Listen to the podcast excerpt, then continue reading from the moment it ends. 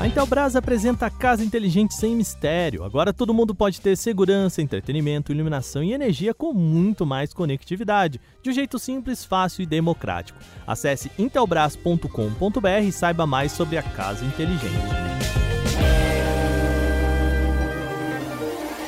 Olá, hoje é quarta-feira e o Canal Tech News fala sobre o adiamento do programa Artemis, os novos aparelhos da Nokia e Motorola, concorrente do Google e muito mais. Eu sou Wagner Waka, vem comigo para as notícias do dia.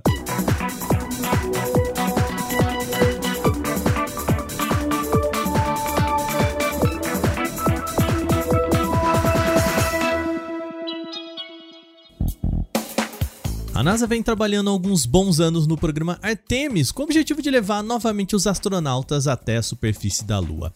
A ideia era de que isso acontecesse já em 2024, mas a agência enfim admitiu que o cronograma não vai acontecer.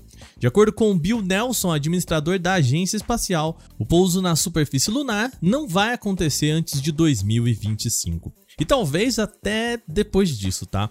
O adiamento se explica por fatores diversos, mas o principal deles é um processo judicial recente da Blue Orange contra a NASA.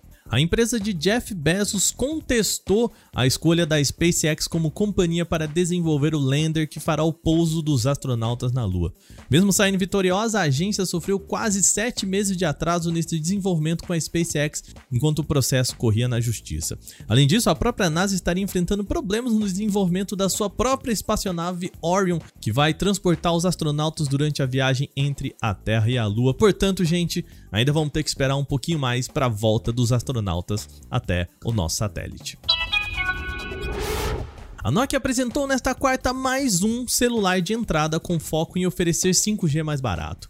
O modelo de entrada se chama Nokia X100 e traz chip Snapdragon 480 acompanhado de 6 GB de RAM e 128 de armazenamento interno.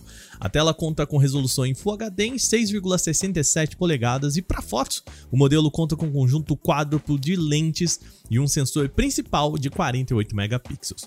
O Nokia X100 não possui um sensor de impressões digitais abaixo do display e segue com um componente posicionado ali na lateral, acoplado à tecla Power. Ele é alimentado com bateria de 4.470 mAh com suporte para carregamento rápido de 18 watts.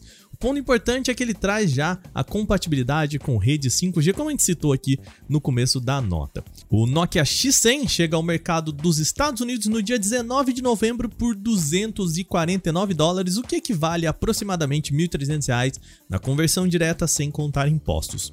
Até o momento, a gente não tem informações sobre a chegada do produto aqui no Brasil. A Motorola pode trazer mais um smartphone para sua linha Moto G. A empresa ainda não trouxe novidades, mas um teste de Geekbench pode ter revelado um novo produto da empresa. De acordo com a publicação, o modelo testado seria o Motorola G Power 2022, uma atualização do mesmo modelo lançado este ano.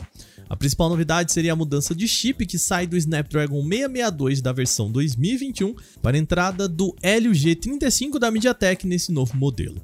A listagem também aponta o Moto G Power 2022 com 4 GB de memória RAM e Android 11 já de fábrica. A versão 2021 tem um grande foco em duração da bateria. O modelo traz tela de 6,6 polegadas em HD Plus e traz uma bateria de 5.000 mAh com suporte ao carregamento rápido de 15 watts. Pode ser que a nova geração traga novidades como uma célula maior de capacidade e carregamento também ainda mais rápido.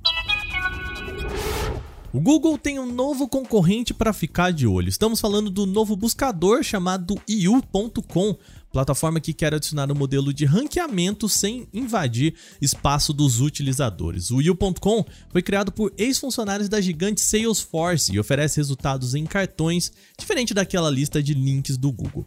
You.com está em período de experimentação, então ainda não está assim no seu estado mais polido para pesquisas complexas e os resultados também tendem a demorar um pouquinho para carregar. Ainda assim, ele já apresenta sua proposta e as cartas que vai utilizar para tentar rever as convenções bem estabelecidas pelos buscadores tradicionais, a gente está falando do Google, né? O motor de buscas usado por ele é o mesmo do Bing da Microsoft, e esse novo buscador tem foco na privacidade e promete não vender dados de seus usuários. No modo básico, o site anonimiza os dados antes de processá-los a fim de garantir a privacidade.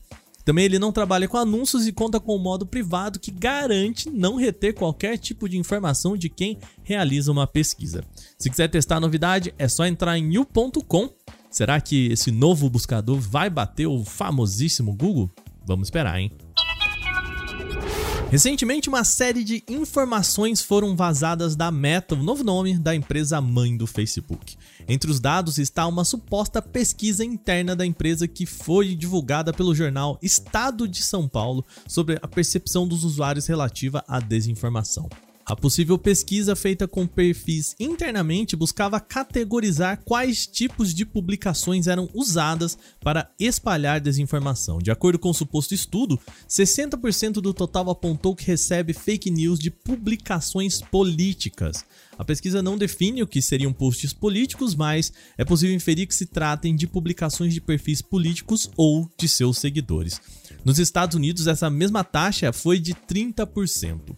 O segundo maior vetor de desinformação na suposta pesquisa seriam os artigos em sites, com cerca de 59% das respostas. Ainda piadas, publicidades, contas falsas, fraudes e mensagens de spam também teriam sido apontadas como vetores de fake news pelos usuários.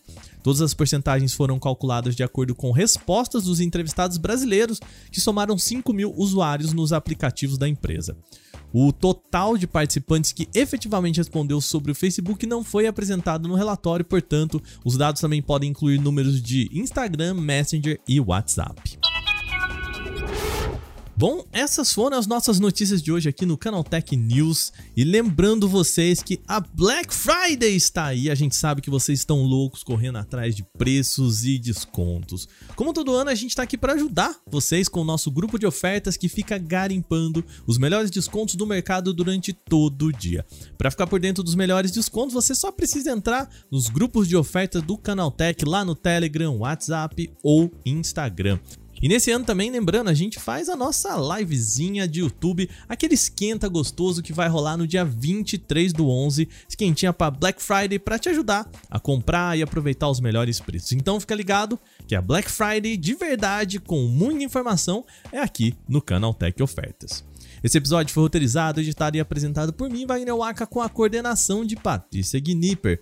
O programa também contou com reportagens de Daniele Cassita, Bruno Bertonzin, Gustavo de Liminácio, Alveni Lisboa e Igor Almenara. A revisão de áudio é da Mari Capetinga. Agora a gente vai ficando por aqui nesta quarta. Um bom descanso para você. Amanhã tem mais aqui no Canal Tech News. Até lá.